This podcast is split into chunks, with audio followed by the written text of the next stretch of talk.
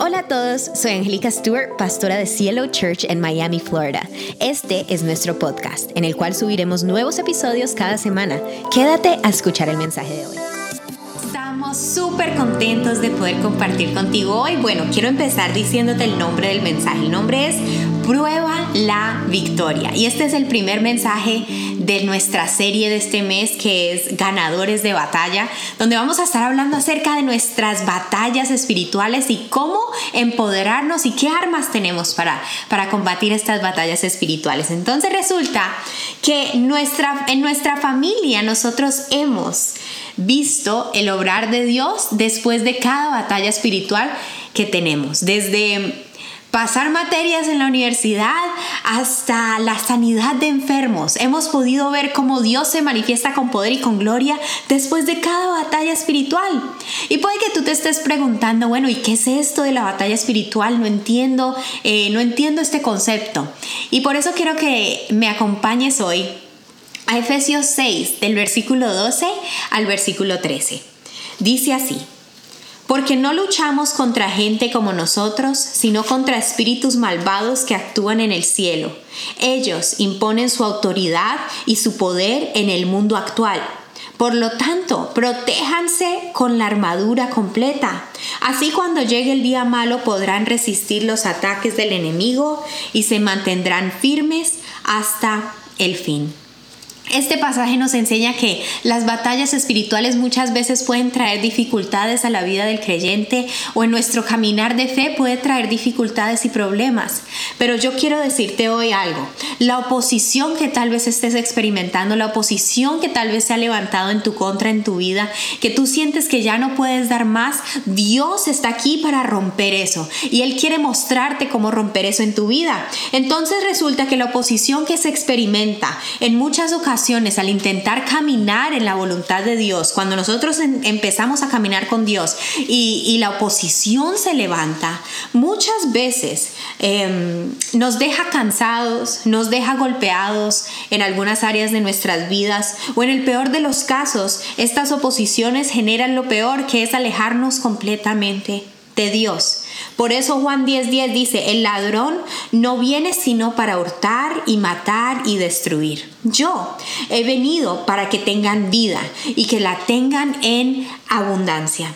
Ignorar que el reino de las tinieblas se levanta en nuestra contra y, y, nos, y nos causa oposición después de que nosotros conocemos de Jesús es vivir en completa imprudencia. Después de que tú conoces de Jesús, tú debes entender que el reino de las tinieblas está allí y está tratando de, que, de oponerse ante la voluntad que Dios tiene para tu vida. Y la palabra de Dios nos llama a la acción y nos pide que nosotros mantengamos alertas, nos pide que nosotros mantengamos al tanto y que nosotros no ignoremos las maquinaciones de Satanás. Y esa oposición invisible, esas cosas que tal vez se pasan eh, en el mundo invisible, pero que se reflejan en el mundo visible, o, o, tal vez ese peso espiritual que tú sientes, que tú tal vez sientes que no puedes continuar más, que no sabes qué más hacer contigo misma o contigo mismo, ese peso espiritual es lo que llamamos batalla espiritual. Y son aquellas situaciones que tal vez se pueden ver reflejadas o tal vez pueden ser traducidas en problemas, en calamidades, en enfermedades, en pecado, en miedo, en resentimiento, en abuso, en esclavitud, tal vez en ataduras al pecado, en ataduras eh, a las drogas, a la pornografía. Se reflejan, eh, la oposición y las batallas espirituales se reflejan en muchas, de muchas maneras en nuestras vidas. Pero ojo que yo quiero que ustedes entiendan que no siempre que se, que se generan este tipo de situaciones es porque el enemigo te está atacando. Por eso nosotros tenemos que generar el discernimiento en nuestra vida y es importante que tú puedas tener discernimiento en tu vida. Pero yo sé que en esta mañana yo le estoy hablando a una iglesia que tiene metas, una iglesia que tiene, que tiene un propósito especial en esta tierra, una iglesia que mejor dicho tiene desafíos, que en este 2021 se quiere comer el mundo, que quiere, que quiere hacer cosas impresionantes, pero yo vengo a decirte que el mejor lugar donde tú puedes estar para lograr todas esas metas y esos sueños que tú tienes es en la presencia del Señor. Y esa es la actitud correcta que nosotros tenemos que tomar. Nosotros tenemos que ponernos en la posición de batalla. Nosotros tenemos que prepararnos completamente con nuestras armas espirituales y enfrentar las batallas espirituales y lograr la victoria que Dios tiene preparada para nosotros. Yo te invito a que tú puedas empezar este 2021 no pensando tal vez tanto en, en cuánto dinero vas a lograr, en qué tanto vas a, qué, qué vas a hacer, en cumplir y en cumplir y en cumplir tantos sueños y tantas metas que tienes pensado, sino que tú puedas empezar este 2021 pensando lo primordial y lo principal para mí es estar en la presencia del Señor, es buscarlo con todo mi corazón y solo así sé que voy a alcanzar la victoria que Él tiene para mí. Entonces, yo quiero que, que, todos nos podamos mover en ese mismo espíritu. Y como ustedes saben, mañana empezamos nuestros 21 días de ayuno y oración. Y Sebastián y yo estamos, mejor dicho, emocionadísimos de ver todo lo que Dios va a hacer, eh, todo lo que Dios se va a manifestar en nuestras vidas, en las vidas de ustedes y en la vida de nosotros juntos como una congregación. Estamos emocionados de ver todo lo que Dios va a hacer. Y yo sé que ustedes nos conocen bien y saben que a Sebastián y a mí nos encanta comer. Amamos salir a comer algo rico, nos encanta. Y no se siente tan bien cuando nosotros estamos allí y al frente de nosotros está nuestro compañero o nuestra compañera y, se están comiendo una hamburguesa grasienta con salsa de tomate, con papitas fritas, con gaseosa y nosotros allí con nuestro brócoli y con nuestro banano. No se siente tan bien. Pero déjame asegurarte algo. Y yo quiero que tú entiendas esto desde lo más profundo de tu corazón. Nosotros hemos visto, hemos podido experimentar y hemos podido ver cómo nuestras vidas tener hambre y sed por la presencia de Dios trae muchísimas más recompensas que tal vez saciar un hambre temporal al comer eh, o al beber algo. Hemos podido ver la recompensa que trae tener hambre y sed de la presencia de Dios y por esa hambre y sed entrar en un ayuno poderoso y en oración.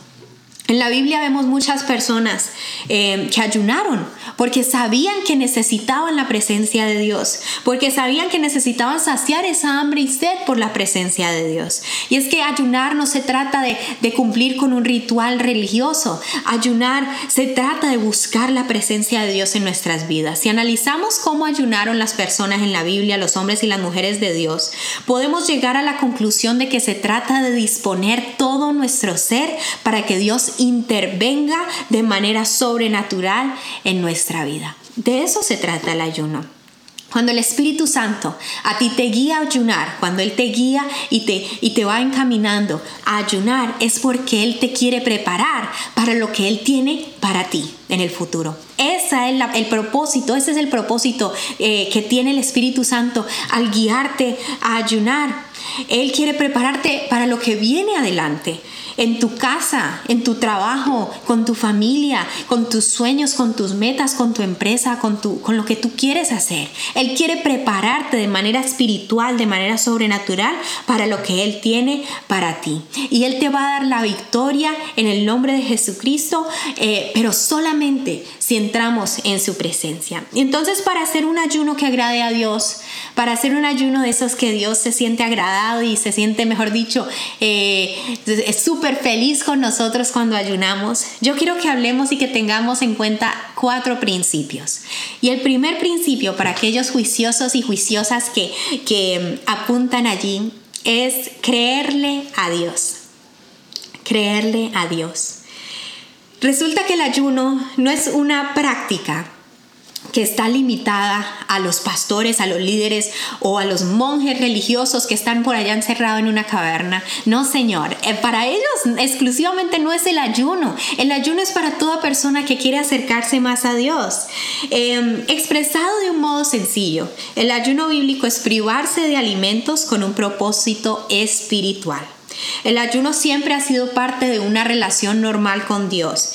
Y cuando necesitamos a Dios, cuando sabemos que necesitamos de su presencia y entramos en un ayuno, podemos lograr una relación más profunda, una relación más íntima, una relación más poderosa con, Dios.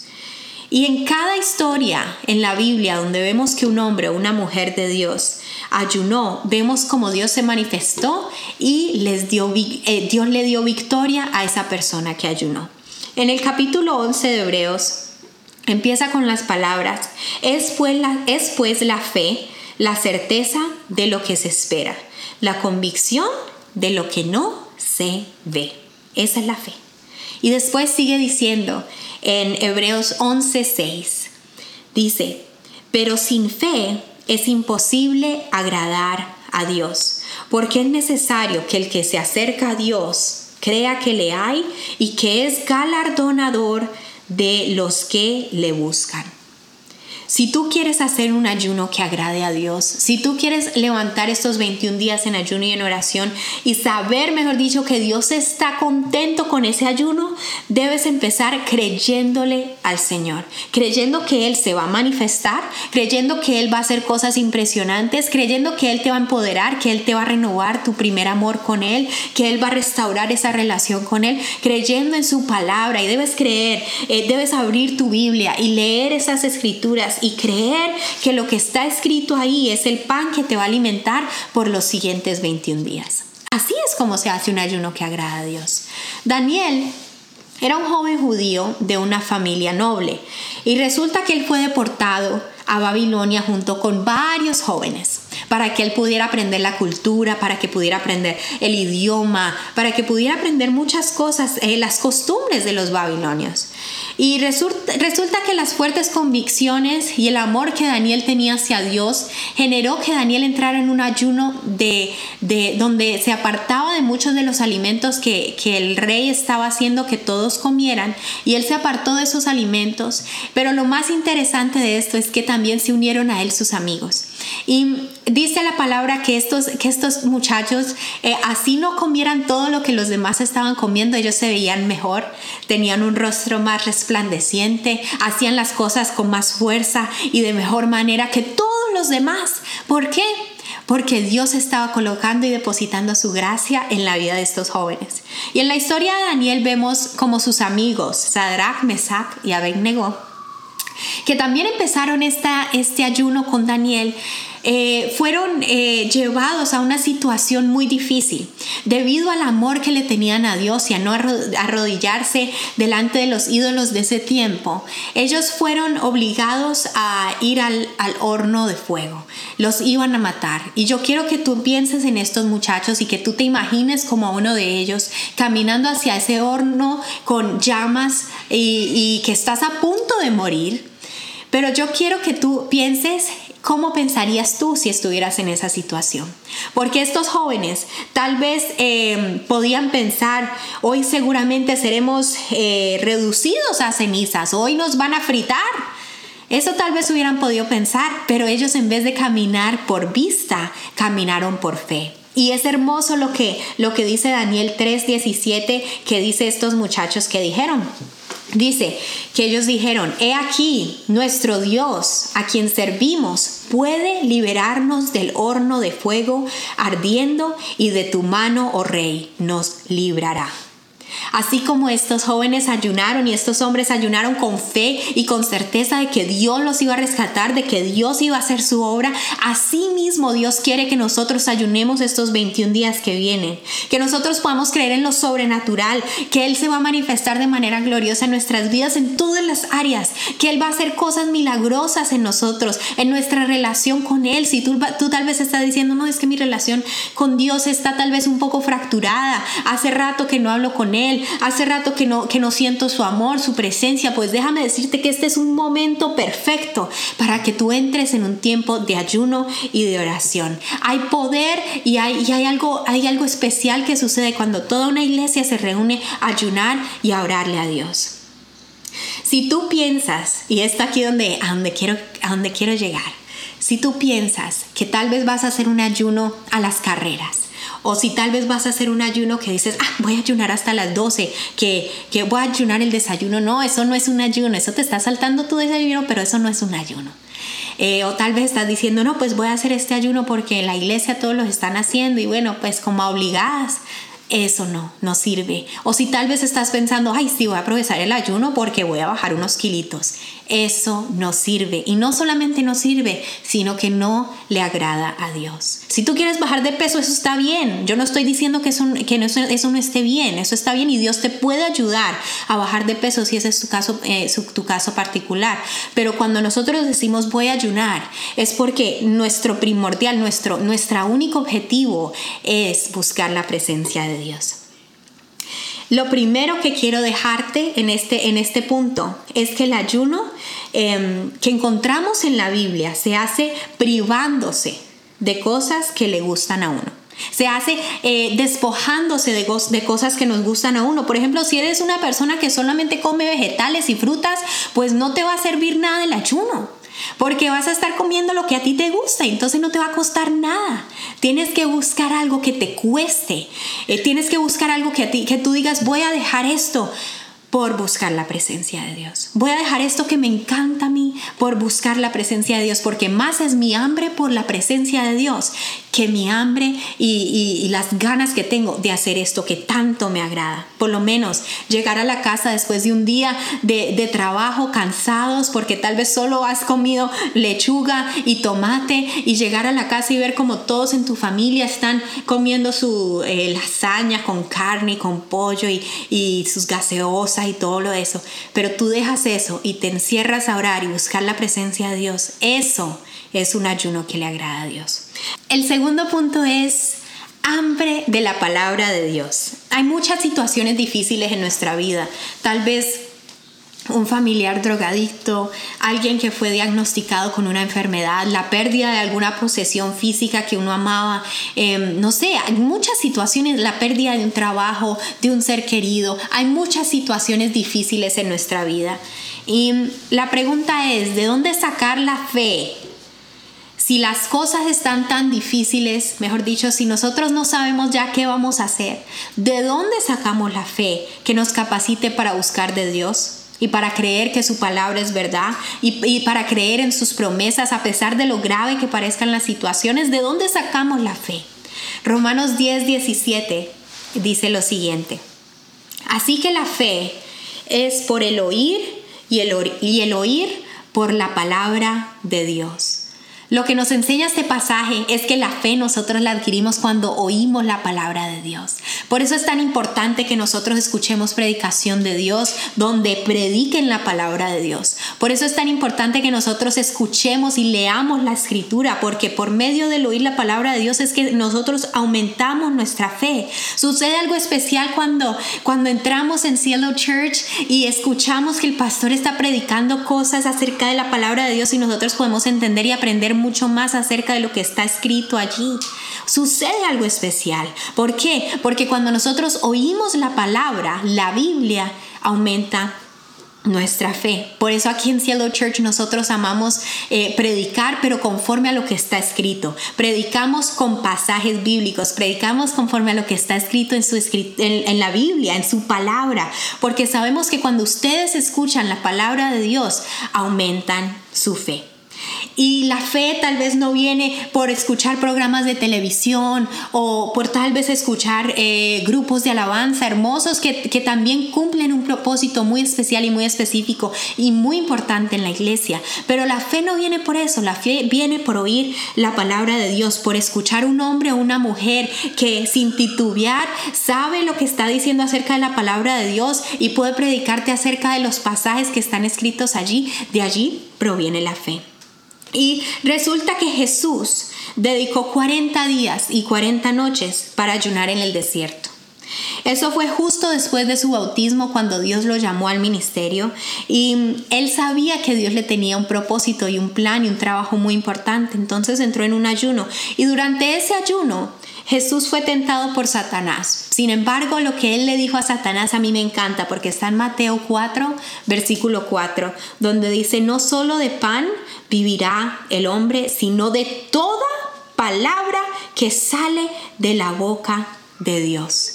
En Marcos 13:31 Jesús dijo, el cielo y la tierra pasarán, pero mis palabras no Yo vengo aquí a motivarte a que en este ayuno que estamos a punto de empezar tú puedas creer que Dios tiene lo mejor preparado para ti y que tú puedas entender que Él tiene algo especial escrito allí para tu vida. Que tú puedas leer su palabra, que tú puedas saciar tu corazón y esa hambre por buscar su presencia y por sentirlo a Él al leer esta escritura.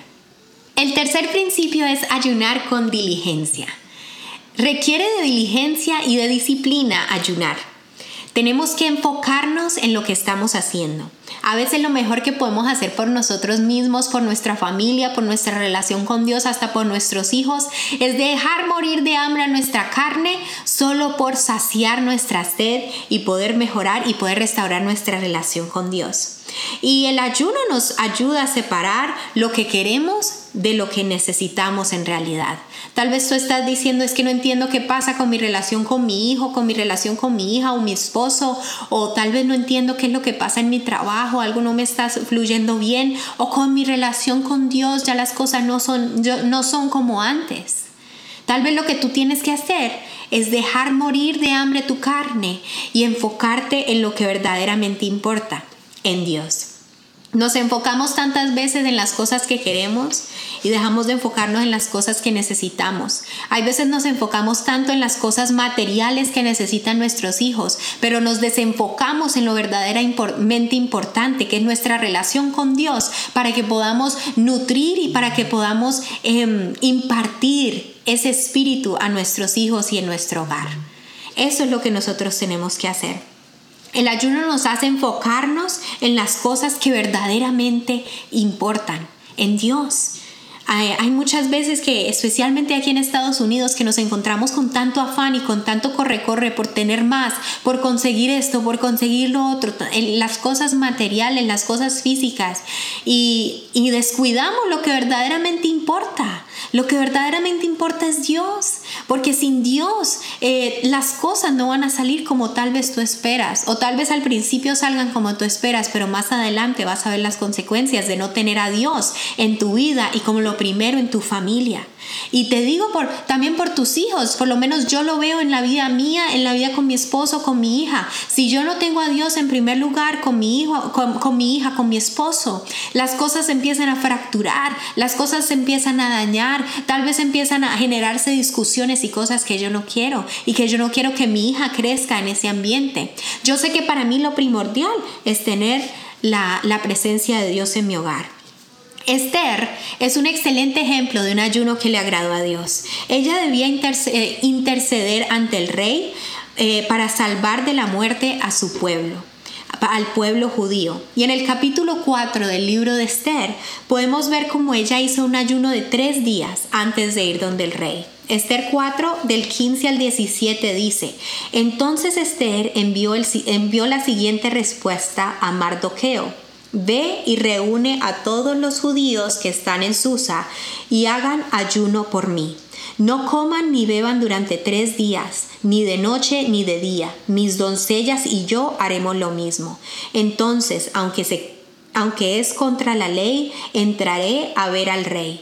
Si tengo que morir, moriré. Así que Mardoqueo se puso en marcha e hizo todo tal cual como Esther le había ordenado. Ayunar nos da muchas oportunidades de, de tener diligencia o de buscar eh, con diligencia al Señor. ¿Cómo así que con diligencia y cómo así que con disciplina? Pues como te explicaba ahorita, eh, tal vez eh, después de llegar de un día duro en tu trabajo y tú llegas y ves que todos están allí comiendo, no sé, su, su deliciosa pizza o lo que sea, y tú te encierras a buscar la presencia de Dios con tu brócoli y con tu banano. O tal vez em, cuando ves en el trabajo que todos salen a almorzar al restaurante y tú te quedas allí o tú vas un rato a tu carro o tú te encierras un momento y lees un pasaje, lees un, un capítulo de la Biblia y oras un momento mientras todos están haciendo esas cosas. Eso es buscar con diligencia al Señor.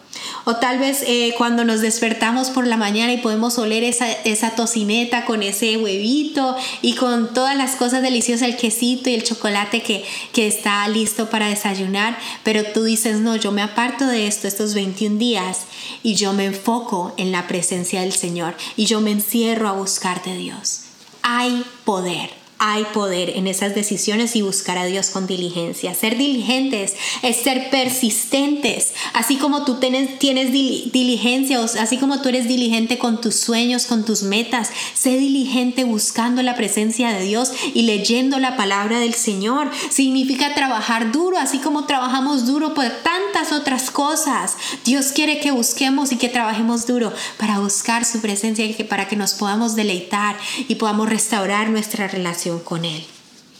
Es trabajar duro y negarse a detenerse.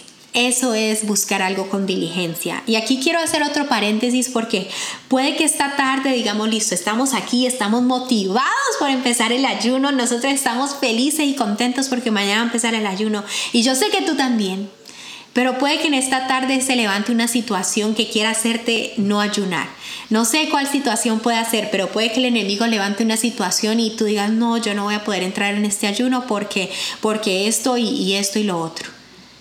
No seas ingenuo. Si estás con alguien ahí de tu lado, dile, no seas tan ingenuo, porque el enemigo se va a levantar y va a hacer todo lo posible para que tú dejes de ayunar. O tal vez vas a llevar tres o cuatro días en el ayuno, listo, aquí estoy motivado, motivado, motivado. Y pasa algo y ese, esa situación, esa circunstancia o ese momento quiere hacerte dejar de ayunar. No dejes de ayunar, no lo pares. O tal vez si te equivocas y comes algo, o tal vez si te equivocas y haces algo que no, estabas en, que no estaba en tu ayuno, no importa, sigue adelante, termina tu ayuno porque Dios se va a manifestar de manera gloriosa. Y otra cosa que te quiero decir, si tal vez tú estás ayunando, por una razón eh, importante o por algo que tú quieres o por algo que quieres que Dios se manifieste y Dios lo hace en medio del ayuno, digamos que llevas una semana dentro de tu ayuno y Dios lo hace al, al séptimo día, no vayas a dejar de ayunar. Termina la promesa que le, que, le, prometiste a Dios. Termina esa promesa que tú le dijiste a Dios que ibas a hacer de los 21 días y no dejes de ayunar.